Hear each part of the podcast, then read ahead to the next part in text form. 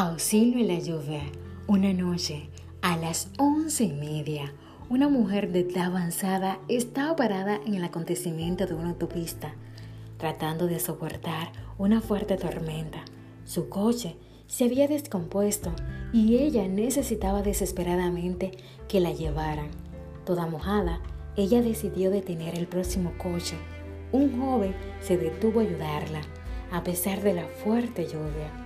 El joven la llevó a un lugar seguro, la ayudó a obtener asistencia y la puso en un taxi. Ella parecía estar bastante apurada, así que anotó la dirección del joven. Le agradeció y se fue. Siete días pasaron cuando tocaron la puerta de su casa. Para sorpresa, un televisor pantalla gigante a color le fue entregado por correo a su casa tenía una nota especial adjunta al paquete. Esta decía, muchísimas gracias por ayudarme en la autopista la otra noche. La lluvia anegó no solo mi ropa, sino mi espíritu. Entonces apareció usted. Gracias a usted pude llegar al lado de la cama de mi marido agocinante justo antes de que muriera.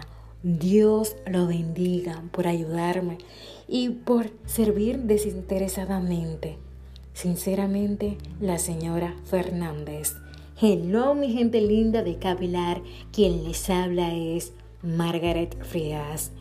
No esperes nada a cambio cuando ayudes a otros.